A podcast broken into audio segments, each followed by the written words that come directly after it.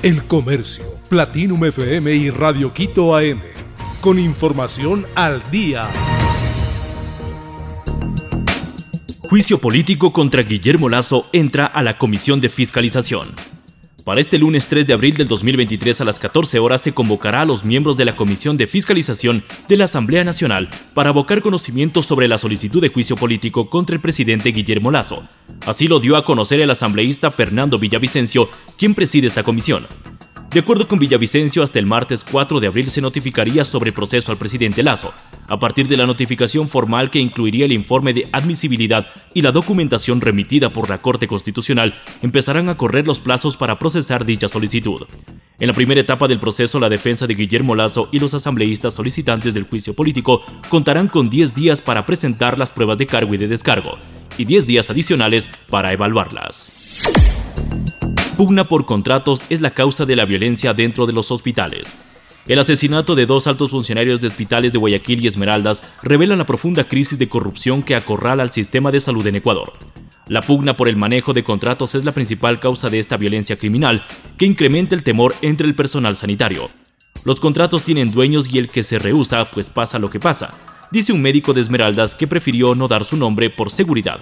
Se refiere al crimen de Rubén Hernández Arauz, gerente del Hospital Delfina Torres de Concha del Ministerio de Salud Pública. Nivel de amenaza de lluvias en Ecuador se mantiene alto y muy alto.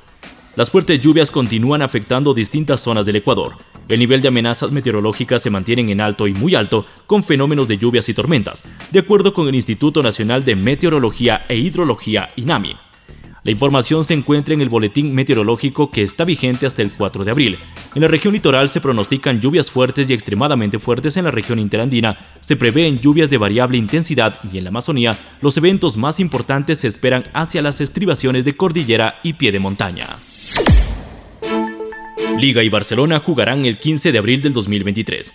La Liga Pro confirmó que el partido Liga de Quito versus Barcelona, válido por la sexta fecha de la primera fase, se jugará el sábado 15 de abril del 2023 en el estadio Rodrigo Paz Delgado. El horario será a las 18 horas. Este será el primer cotejo de ambas escuadras en la Liga Pro 2023.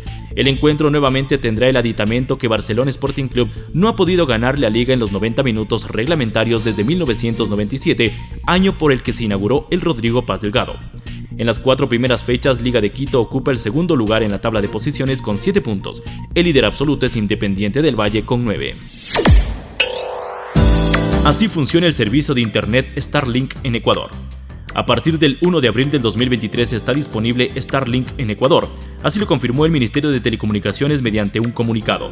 El servicio de Internet satelital creado por el magnate Elon Musk permitirá la conexión en sitios remotos y zonas rurales del país.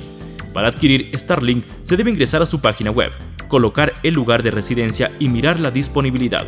Luego deberá pagar el costo mensual que para el Ecuador es de 60 dólares y realizar un pago único por el equipo de 355 dólares más un valor adicional del envío de 22 dólares. Según el Ministerio de Telecomunicaciones, la empresa empezó sus operaciones en Galápagos. El Comercio, Platinum FM y Radio Quito AM. Con información al día.